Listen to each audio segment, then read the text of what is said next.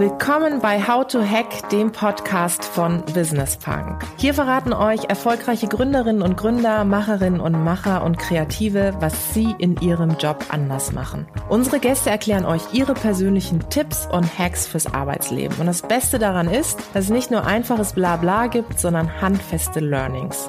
Ich bin Tijen, Gründerin und Moderatorin und freue mich sehr, Host dieses Podcasts zu sein. Hallo und herzlich willkommen zu einer neuen Folge von How to Hack, dem tollen Podcast von Business Punk. Und ich freue mich so sehr auf diese Folge, Leute, weil ich hier mit einer coolen Frau sitze, die ich wirklich sehr, sehr lange nicht mehr gesehen habe und die ich im Grunde noch aus ihrem vorherigen Leben kenne. Es ist Amy Sarah Carstensen. Sie ist Co-Gründerin von Art Night und ich glaube, jetzt klingelt es bei ganz, ganz vielen da draußen. Vielleicht wart ihr schon mal auf so einer Veranstaltung und habt ganz viel Inspiration auch mitnehmen können. Und wir reden heute übers Gründen. Ich freue mich so, dass du da bist. Ich freue mich, dass ich hier sein darf. Vielen lieben Dank. Ich habe es gerade gesagt, wir kennen uns eigentlich noch aus einem, ja, es kommt mir eigentlich wie so ein anderes Leben vor. Ich weiß nicht, wie es dir geht, oder? Ja, auch. Noch aus meiner Konzernzeit, wo ich noch Vorstand eines DAX 30 Unternehmens werden wollte. Ah, ja, genau. Und jetzt kam alles ganz anders. Jetzt bist du dein eigener Vorstand. Ja, ist doch auch gut, oder? Vielleicht fangen wir da mal an. Du warst in einem sehr großen Unternehmen angestellt ja. und warst du da schon Intrapreneurin? Ja, war ich. Aber man muss dazu sagen, meine Eltern sind beides Unternehmer und ich bin mit dieser Achterbahn des Unternehmertums aufgewachsen und wollte deshalb nie Unternehmerin werden. Und ich habe immer gesagt, ich werde niemals selbst gründen. Habe mich dann für eine klassische Konzernkarriere entschieden, eben mit einem hohen Ziel, irgendwann mal Vorstand zu werden und bin auch diesen Konzernweg sehr lange gegangen, war eben einige Jahre bei einem großen Medienunternehmen hier in Deutschland, dann beim anderen. Und in meinem letzten Job, da war ich eben bei Bertelsmann und hatte da die Möglichkeit, ein Unternehmen im Unternehmen aufzubauen und bin da im Business Development gestartet. Und das war eigentlich ein sehr, sehr guter Grundstein dafür, dass ich eben gemerkt habe, ich kann mich gegen meinen inneren Entrepreneur nicht wehren, war ein Intrapreneur und kam dann irgendwann mal an den Punkt, wo ich meinte und auch so gefühlt habe, Mensch, ich muss das irgendwie selber machen. Gab es vielleicht auch so ein ausschlaggebendes Momentum oder so einen Tag, wo du so gemerkt hast, okay, nächste Woche kündige ich und dann mache ich's? Oder hast du das sukzessive nebenbei auch angefangen aufzubauen? Den Tag gab's. Ich habe das lange schon gespürt. Ich habe damals, während ich ähm, meinen Vollzeitjob hatte, hatte ich auch noch so eine Plattform auch für Female Empowerment mal mhm. gegründet nebenher und habe da schon gemerkt, dass dieser Drang dafür schon da ist. Ich aber immer so ambitioniert war, dass ich auch einen super guten Job machen wollte in meinem Vollzeit-Dasein. Und was ich dann gemacht habe, ich hatte dann damals das Glück, eben viele Coachings auch zu bekommen, weil ich war einfach, ich war 25, Führungskraft irgendwie von einigen Leuten im, im Großkonzern und war dann auf einem Coaching und habe dann währenddessen gemerkt, so Mensch, ist das eigentlich richtig, was ich hier gerade tue und sollte ich das nicht mehr überdenken? Und habe dann dort eigentlich innerhalb von der Woche so den Entschluss gefasst, nee, ich will selbst gründen, ist auch ein guter Zeitpunkt und habe das dann vorbereitet. Und hattest du schon immer die Idee, was du jetzt heute machen willst? Also Nein, also ich habe immer wieder viele Ideen. Mhm, mhm, ich bin aber von meinem Skillset und das, was ich auch über mich gelernt habe, auch ein Mensch, der sehr gerne Ideen, auch von anderen, in die Tat umsetzt mhm. und Unternehmen daraus mhm. kreiert. Und ich liebe es, Dinge zu exekuten und das jetzt mal so denglisch zu sagen. Bin schon auch visionär, aber das ist jetzt auch nicht meine größte Stärke. Und deshalb habe ich damals dann mich auf die Suche begeben nach vielen anderen Ideen, habe mit ganz, mhm. ganz vielen gesprochen. Das kann ich auch jedem nur raten, wenn man jetzt nicht selber die, die glorreiche Idee hatte, mhm. rauszugehen, mit vielen Leuten zu sprechen, zu sagen, hey, ich hätte voll Bock, was zu gründen. Ich weiß aber nicht was. Oder wenn man eine Idee hat, auch mit der eben hausieren mhm. zu gehen und zu sagen, damals war es bei mir eine Hochzeitsplattform, zu sagen, ja, ich will jetzt diese Hochzeitsplattform gründen, hätte aber gerne noch einen Mitgründer oder eine Mitgründerin und deshalb wurde ich damals über Julia Derninger, die macht so Gründertrainings, mhm. über sie wurde ich dann mit David vernetzt mhm. und über gemeinsame Freunde auch parallel. Und wir haben uns dann getroffen und gemerkt, Hochzeit ist es nicht, aber David hat eben die Idee von Social Painting aus den USA mitgebracht und ich war sofort begeistert. Und wir haben dann am anderen Tag zusammen gegründet. Ja, Wahnsinn. Und dann wart ihr voll drin in Art Night. Dann ging's los. Wie muss ich mir das vorstellen? Also Klassiker Businessplan und so weiter oder auch das Netzwerk nochmal konsultiert? Wer könnte irgendwie auch unterstützen? Wie seid ihr vorgegangen? so einen konkreten Plan hatten wir am Anfang. Ähm, wir hatten natürlich einen Businessplan, wir haben uns da gut was ausgedacht, aber wir mussten einfach ackern ohne Ende. Ähm, bei uns war die Situation folgende. Wir hatten beide einfach ein paar tausend Euro auf der Seite, mhm. konnten ein paar tausend Euro in die Firma reinstecken Damals muss man noch hier 500 Euro im Monat Krankenkasse ja, bezahlen. Ja. Und wir wussten einfach, unser Geld reicht nicht länger aus, damit wir davon leben können, als vier Monate. Deshalb hatten wir einen starken Druck. Und jetzt Unterstützung vom Staat, von unseren Eltern wollte man natürlich auch nicht mehr fragen, irgendwie so Ende 20. Mhm. Das heißt, wir wussten uns ganz genau und hatten dann echt Druck und haben sehr, sehr viele Dinge sehr schnell getan. Wir haben super schnell eine Website gebaut. Wir haben uns damals für Art Night braucht man ja immer Material. Mhm. Wir konnten uns zwei Materialsets leisten, wer nicht. Das hieß, wir Gibt's waren, die noch? Habt ihr die noch die irgendwo gibt's, im Büro? Die gibt's auch noch. und das hieß, wir waren wirklich bei jeder Art Night mit dabei. Dazu kommt noch, David und ich, wir hatten keine Ahnung von Kunst. Wir hatten, konnten beide nicht malen. Und wir hatten natürlich die glorreiche Idee, Menschen zusammenzubringen bei Malkursen und haben dann einfach angefangen, Dinge zu tun. Also Künstler zu suchen über eBay Kleinanzeigen. Zu den Workshops dann, also wir haben Künstler dann angerufen, mhm. wir wollen jetzt so einen Malkurs machen, also wir brauchen aber einen Künstler. Kannst du nicht mal in zwei Stunden Leuten zeigen, wie sie ein Bild nachmalen? Mhm und haben da Step by Step einfach sehr, sehr viele Dinge getan und einfach mal gemacht. Wir haben sogar Flyer in U-Bahnhöfen verteilt und haben jegliche Marketing-Channels ausprobiert und einfach getan. Und ich glaube, das ist gerade in der Anfangsphase extrem wichtig, dass man auch nicht die Dinge zu stark überdenkt, mhm, sondern mhm. eben nach dem Motto Better than imperfect mhm. einfach mal ausprobiert, aber sich fokussiert. Mhm. Für uns war es zum Beispiel klar, wir machen nur Malkurse, zwei Stunden lang in Bars und Restaurants mit lokalen Künstlern. Und genau darauf haben wir uns fokussiert. Und das war auch sehr, sehr gut, dass wir das getan haben. Und mhm. nichts anderes zu tun, mhm. sondern einen Fokuspunkt zu haben und dann sich auf und dann ganz viele Dinge machen. Ja, weil so wie du vorhin gesagt hast, ich glaube, es geht jedem so, man hat tausend Ideen und die meisten scheitern ja A an der Umsetzung, B auch an dem Fokus. Ne? Also fang dann hier an, da an, dies, das, jenes machen. Ihr hättet ja auch sagen können, wir fangen jetzt an, das, das, die, die Malaccessoires mitzuproduzieren, was auch immer, ja. Und ich glaube, da zu sagen, nee, also alle Energie in das zu stecken und wenn es dann nicht läuft, kann man immer noch irgendwie eine andere Ausfahrt nehmen. Ja. Aber das ist mit Sicherheit ganz, ganz sinnvoll eine Sache, die gut ist und mhm. die richtig machen. Mhm. Also und dann erstmal die Sache sehr, sehr, sehr gut machen und dann kann das nächste kommen. Social Painting, vielleicht für diejenigen, die noch gar niemals auf so einem Event waren. Wie muss ich mir das vorstellen?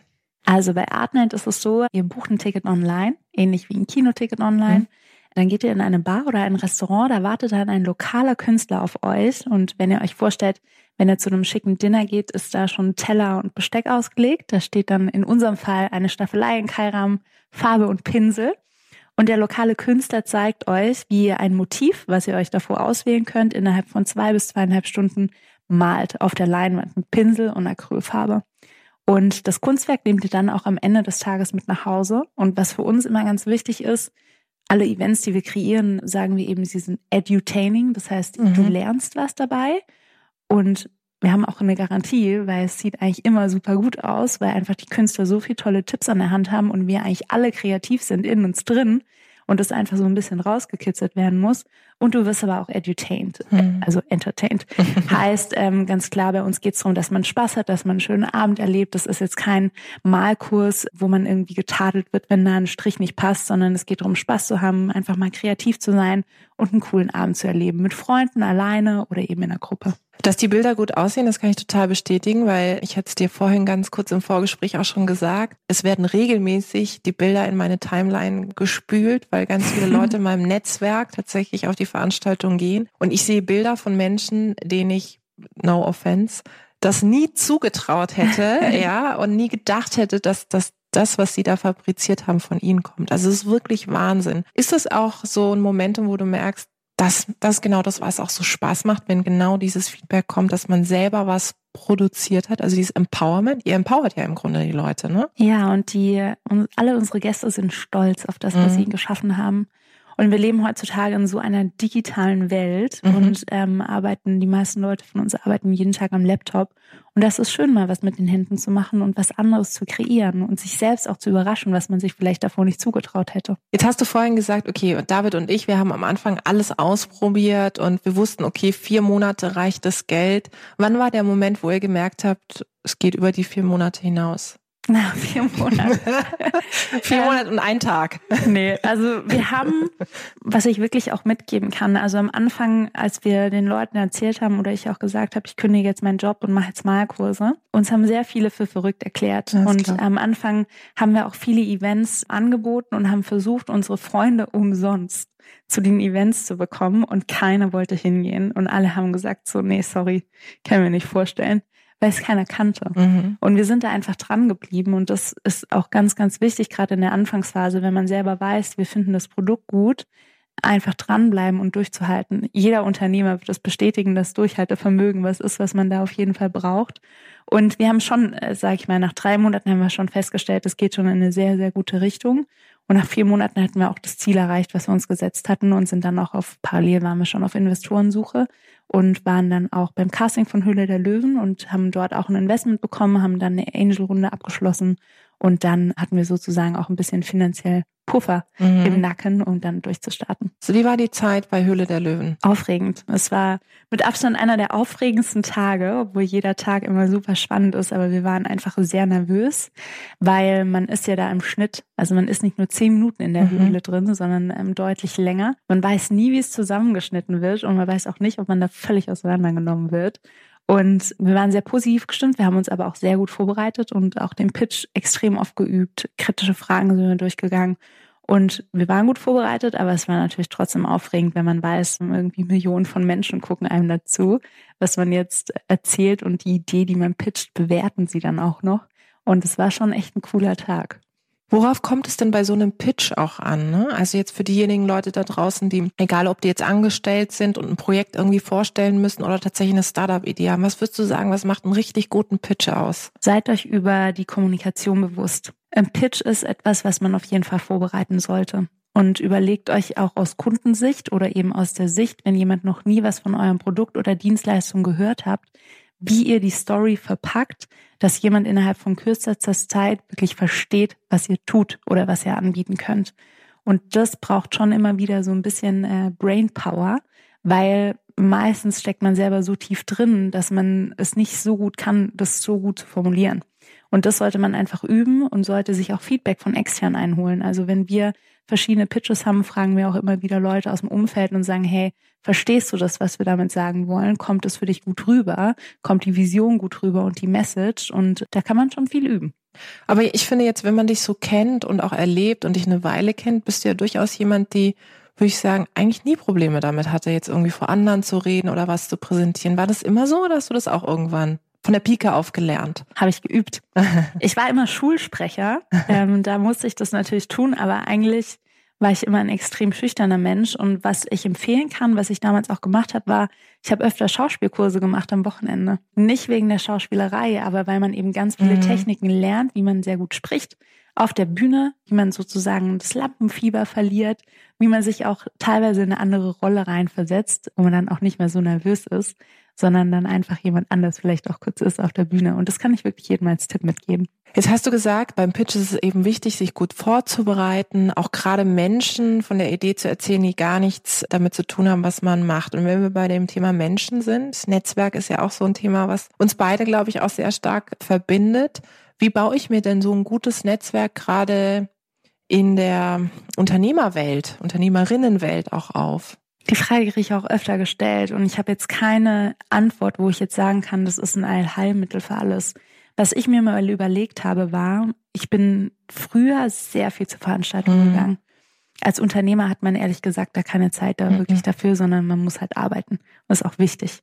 Das heißt, was ich gemacht habe, ist, ich habe sehr konkret mir immer überlegt, was brauche ich gerade und wen kann ich da ansprechen oder nach was suche ich. Das heißt, schon mal sehr gut vorzuselektieren. Mhm dann die Leute nach Input zu fragen, entweder über Telefon, mal ein Lunchdate ähm, oder einfach auch über E-Mail und mir aber parallel schon zu überlegen, was kann ich den Leuten eigentlich zurückgeben. Mhm. Ich finde es immer schwierig, wenn man anfängt zu netzwerken und immer ganz, ganz viel mhm. will mhm. und nichts äh, sozusagen zurückgeben kann. Und selbst wenn es so ist, dass man halt sozusagen anbietet, hey, wenn ich jemals was für dich tun kann, ja. sag mir bitte Bescheid. Mhm. Also einfach, sage ich mal, so ein bisschen äh, höflich auch mhm. zu sein. Und da kam immer sehr viel positives Feedback. Mhm. Aber ich gehe da sehr selektiv vor und schaue mir auch an, mit wem möchte ich jetzt sprechen und was, was könnte mir jetzt weiterhelfen oder wer ist ein Experte in einem bestimmten Thema. Wie gestaltet sich denn so dein Alltag? Also es gibt wahrscheinlich keinen richtigen, aber bist du jemand, die da sehr strukturiert dran geht, sagt, die Morgenszeit ist für mich reserviert, da ordne ich meinen Tag? Oder wie muss ich mir das vorstellen? Ich bin ein sehr strukturierter Mensch und auch sehr organisiert. Und ich habe lange, war jeder Tag komplett anders. Und was ich jetzt vor anderthalb Jahren, also anderthalb einem Jahr gestartet habe, war, dass ich wirklich jeden Morgen, ich stehe um die gleiche Zeit auf, stehe mal 6.45 Uhr eigentlich auf, dann gehe ich erstmal laufen, mhm. äh, so dann dusche ich, dann trinke ich meinen Ingwer-Shot, dann radel ich ins Büro und das ist jeden Morgen wirklich immer das Gleiche. Und ich laufe immer die gleiche Strecke, ich gehe immer an der gleichen mhm. Stelle mhm. über die Straße. Also habe sozusagen routiniert, alles routiniert, auch in meiner Morgenroutine, was ich routinieren kann und worüber ich mir keine Gedanken mehr machen muss. Und dann besteht mein Tag teilweise aus Meetings, aber ich habe eigentlich meine Woche immer so strukturiert, dass ich auch immer Zeit finde, wirklich selber gewisse Themen abzuarbeiten, mir auch ein bisschen Gedanken darüber zu machen und bin auch hin und wieder unterwegs. Aber habe eigentlich einen, einen ganz guten Wochenplan. Da gibt's auch einen ganz guten Artikel, habe ich vor kurzem mal gelesen, wo man sich so wirklich überlegen kann, wie strukturiere ich meine Woche, meinen Monat, mein Jahr, auch in einem Startup, um da nicht völliges Chaos ausbrechen zu lassen. Und was ich jedem empfehlen kann, ist, wer schon mal Getting Things Done gelesen hat, ist mhm. ein ganz guter Tipp, und auch Zero Inbox, mhm. wenn man eben versucht, wie kann ich nicht mehr so chaotisch mit meinen E-Mails umgehen und meinen Tasks. Mhm. Super Tipps. Wie bist du denn als Chefin? Ich glaube, ich bin eine sehr empathische Chefin mhm. und sehr zielorientiert. Wir arbeiten innerhalb unserer Company, arbeiten wir mit OKRs. Das heißt, mhm. der Fokus ist immer ziemlich klar, was gerade wichtig ist. Ich habe Weekly Meetings zum Beispiel mit allen ähm, Teamleads, für die ich verantwortlich bin und biete da eben auch an, Input zu geben. Ich bin keine Chefin, an die man reporten muss mhm. und sich irgendwie rechtfertigen muss, sondern mir ist es wichtig, dass man offen, ehrlich zusammenarbeitet, dass man an dem gemeinsamen Ziel arbeitet. Und wie die Leute dann dahin kommen, da ist auch jeder anders, bin ich, bin ich sehr frei. Ich kann aber auch streng sein, wenn zum Beispiel Deadlines nicht eingehalten werden, wenn man sie sich selber gesetzt hat und nicht Bescheid gegeben hat. Mhm. Also für mich ist offene Kommunikation, offenes Feedback ist äh, für mich super, super wichtig und eben auch eine menschliche Komponente. Wir verstehen uns bei uns im Team alle sehr gut. Wir mhm. sind aber auch alle sehr ehrgeizig und nur wenn man irgendwie Spaß in der Arbeit ja. hat, heißt das nicht, dass man nicht ambitioniert ist. Und dafür versuchen wir immer eine gute Balance zu finden. Was würdest du denn sagen, welche Zeit war denn so die am herausforderndste bei Art Night? Ich glaube, die ganzen letzten drei Jahre waren herausfordernd. Vor allem, wenn man sich immer, am Anfang dachte ich, irgendwann wird's ruhiger. Inzwischen habe ich festgestellt, das ist ein Mythos und das wird niemals passieren. Liegt aber auch an äh, David und auch an mir und auch an unserem tollen Management-Team, weil man natürlich immer neue Ideen hat mhm. und jetzt haben wir zum Beispiel Anfang des Jahres auch Shake Night, Bake Night und Plant Night gelauncht. Mhm. Für mich ganz persönlich war das letzte Jahr echt eine Herausforderung, weil sich auch in meinem Privatleben einige Dinge verändert haben und man dann sozusagen zwischen Privatleben, totales Chaos, beruflich krasse Challenge sich irgendwo dazwischen mhm. findet und immer wieder selber gucken muss, dass man trotzdem mit beiden Beinen irgendwie auf den, auf dem Boden stehen bleiben muss, egal was passiert und da halt innerlich auch sehr stabil immer wieder bleibt und sich nicht von äußeren Faktoren so sehr beeinflussen lässt. Was hat dir denn geholfen, um innerlich auch stabil zu bleiben? Routine und eine gewisse Selbstüberschätzung auch manchmal, ne? wenn man halt denkt, so, nö, ich kann das jetzt und wirklich immer wieder aufzustehen. Also ich glaube, da gibt's nichts Ultimatives, was ich jedem empfehlen kann. Ich glaube, man darf den Glauben an sich selbst nicht verlieren. Man muss mutig sein, immer wieder aufzustehen, egal wie tief man gefallen ist. Man steht einfach wieder auf, zwingt sich morgens 6.45 Uhr aus dem Bett. Ich komme, was wolle, auch wenn man mal verkatert mhm. ist oder so.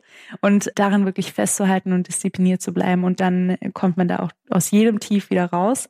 Aber man muss sich selber da rausziehen, weil meistens hilft einem da kein anderer dabei. Was ist denn so deine, deine Vision für, für dein oder euer Unternehmen? Wo willst du hin? So, ähm, um das jetzt mal ganz fancy zu sagen, ist, wir wollen wirklich ein großes Edutainment Powerhouse aufbauen. Unsere Vision ist es, dass wir eben sehr, sehr, sehr viele Menschen wieder offline mehr zusammenbringen und glücklich machen. Und zwar durch eine neue Form von Entertainment. Mhm. Wir kennen alle Kino, wir kennen mhm. alle Theater, wir gehen ins Restaurant, wir gehen was äh, trinken. Kino und Theater kann man sich nicht unterhalten, im Restaurant und in der Bar muss man sich unterhalten und wir wollen eben neue Erlebnisse dazwischen schaffen. die einfach zugänglich sind. Das heißt, wo du alleine schnell mal ein Ticket buchen kannst oder auch mit Freunden hingehen kannst, wo du, wie ich vorhin schon gesagt habe, was lernst, wo du aber auch unterhalten wirst und einfach mal einen schönen Abend verbringst. Und das ist das, wo wir jetzt eben mit Art Night gestartet sind, zwei Jahre uns nur auf Malkurse fokussiert haben und jetzt inzwischen eben auch mit Shake Night Cocktailkurse anbieten, mit Bake Night Backkurse, mit Plant Night Kurse rund um das Thema Pflanzen. Und da kommen wir, sage ich mal, unserer Vision immer ein kleines Stückchen näher. Könntest du dir denn vorstellen, eines Tages wieder angestellt zu sein? Ich würde niemals nie sagen. es gibt manche Unternehmen, die sagen, oh, kann ich mir nie wieder vorstellen. Kommt auf den Job drauf an. Jetzt freue ich mich erstmal die, die nächsten Jahre und äh, wer weiß, wie lange, weil es einfach so viele tolle unternehmerische Möglichkeiten und Herausforderungen bei uns gibt, wie lange ich das mache. Aber ich würde jetzt nicht per se sagen, kann ich mir nicht vorstellen.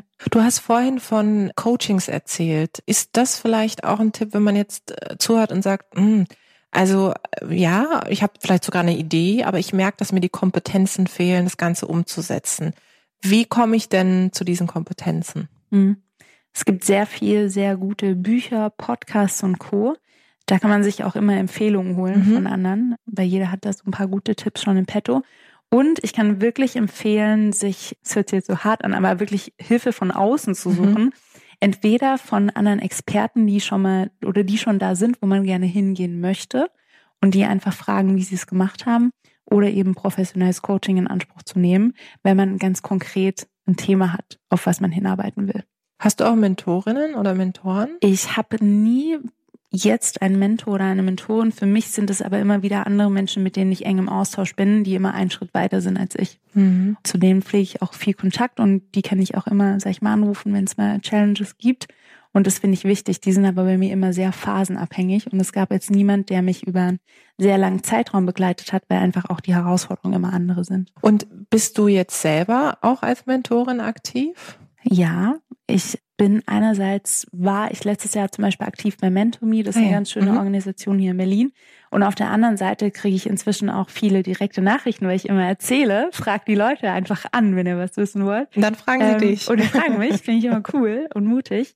Schaffe natürlich auch nicht jetzt jede Woche fünfmal ja. mit jemandem Mittagessen ja. zu gehen, aber ich plane es immer ein und begleite einige junge Gründerinnen, die jetzt zum Beispiel gerade erst gestartet sind, begleite ich dann auch immer auf dem, auf dem längeren Weg. Weil du dich ja auch sehr stark für das Thema Female Empowerment engagierst und das ja auch etwas ist, was uns beide wirklich sehr stark auch verbindet, worüber wir uns ja auch kennengelernt haben. Lange Zeit ist es ja. her.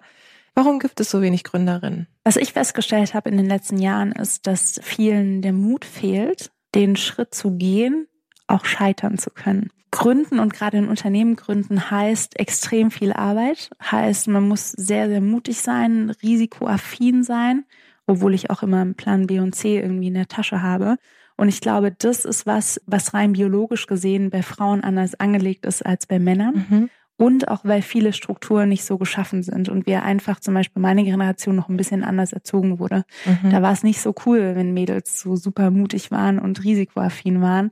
Und ich glaube, das prägt uns. Man muss sich einfach bewusst sein und ich finde, da gibt es keinen Unterschied zwischen Männern und Frauen. Alle Unternehmer, die ich kenne, sind echt Workaholics arbeiten sich hier den Hintern wund, ne?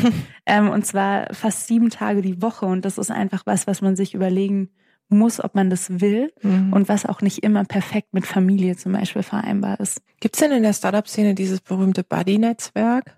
Gibt es, aber was ich festgestellt habe, das muss man sich schon auch selbst gewissermaßen aufbauen.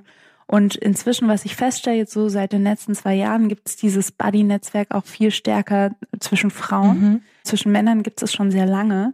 Ich finde, das ist aber geschlechterunabhängig etwas, was man immer wieder pflegen sollte, wo man sagen soll, okay, mit wem bin ich jetzt hier irgendwie über einen gewissen Zeitraum so ein bisschen enger im Austausch und Kontakt, weil es einfach gerade passt und einfach Kontakte zu pflegen und auch immer wieder bereit zu sein, auch anderen weiterzuhelfen, wenn sie Hilfe brauchen. Was können wir denn tun, um auch mehr Gründerinnen zu empowern, zu gründen. Ja, ich glaube, wir müssen nach wie vor mehr Vorbilder schaffen. Mhm.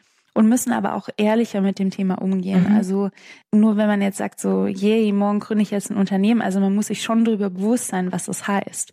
Und man muss sich darüber über den Workload bewusst sein und auch über das Risiko bewusst sein. Und ich finde, manchmal wird Unternehmertum auch in der Presse so ein bisschen verschönigt, weil es ist auch nicht so easy. Ich habe jetzt selber keine Kinder, aber ich weiß, wie Unternehmerinnen, die auch Kinder haben, ne, mhm. ihren Alltag strukturieren und da ist auch nicht mehr so viel Me-Time mhm. da.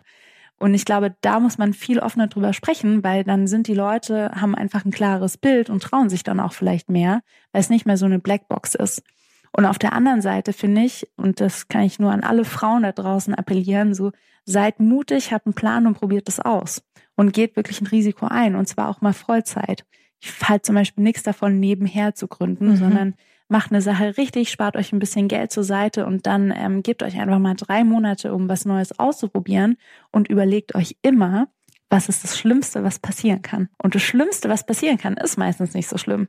Für mich ist es so, ich war früher auch Putzfrau, ich hatte schon ganz verschiedene Jobs, aber für mich ist es so, dass ich immer denke, hey, und wenn ich morgen wieder putzen gehe, ja mai, mhm. gehe ich ja drei Monate putzen, habe ich auf jeden Fall Geld, von dem ich leben kann und dann kann ich wieder von vorne anfangen und wieder aufstehen. Ja, das wundert mich tatsächlich auch immer, weil die meisten, die sich so extreme Gedanken machen, ja wirklich eher auf so einem relativ sicheren Boden dann am Ende des Tages ja. landen, ja. Aber vielleicht ist es wirklich so dieses risikoaverse Ding, das wir auch in Deutschland sehr, sehr stark haben. Was ich ja. auch immer wieder merke, wenn wir gerade im internationalen Kontext sind, dass auch Unternehmertum viel selbstverständlicher gelebt wird in Schulen beispielsweise. Ja. Ne? Das ist auch nochmal ein ganz anderes Thema. Wir trauen uns nicht groß zu denken. Das stimmt, das ist der Punkt. Das heißt dann immer, ja, hast du du, hast du alle Eventualitäten durchgedacht? Ja. Dann denke ich mir so, ja, habe ich, aber es das heißt ja nicht, dass ich es nicht mache, sondern nee. ja, aber jetzt erst ja. recht. Aber ja. ist ja auch gut, aber wenn man sich jetzt mal anguckt, welche Unternehmen so in den USA entstehen und in Deutschland, wir sind äh, Weltmarktführer, wenn es wirklich um mittelständische Unternehmen geht. Also in Deutschland gibt es mit Abstand die meisten mittelständischen Unternehmen, die Marktführer sind in dem, was sie tun, sei es irgendwie Schrauben oder Sensoren und Co. Das ist auch super, aber gerade in dieser Startup-Szene wir müssen alle ein bisschen mutiger werden, sehr, sehr groß zu denken und mhm. uns da nicht so einzuschränken. Mhm, das stimmt. Wenn du jetzt Leute von früher triffst, die dich aus deinem anderen Leben noch kennen, was erlebst du denn? Was sagen die Leute? Sagen die dann so, Amy, ich habe schon immer gewusst, dass du eines Tages nochmal dein eigenes Ding gründest? Oder sind die auch zum Teil einfach so wahnsinnig überrascht? Viele sind überrascht und viele sagen immer, also ich hätte nie gedacht, dass es funktioniert. Echt? Ja, das ist, äh, das ist was, was ich sehr, sehr häufig höre und die freuen sich dann aber sehr, wie sie es entwickelt hat. Aber das ist eben diese Kritik, ne? Und das, worüber wir gerade gesprochen haben, ist halt auch oft diese Denke so, ja, also ja, der gewettet, das funktioniert nicht.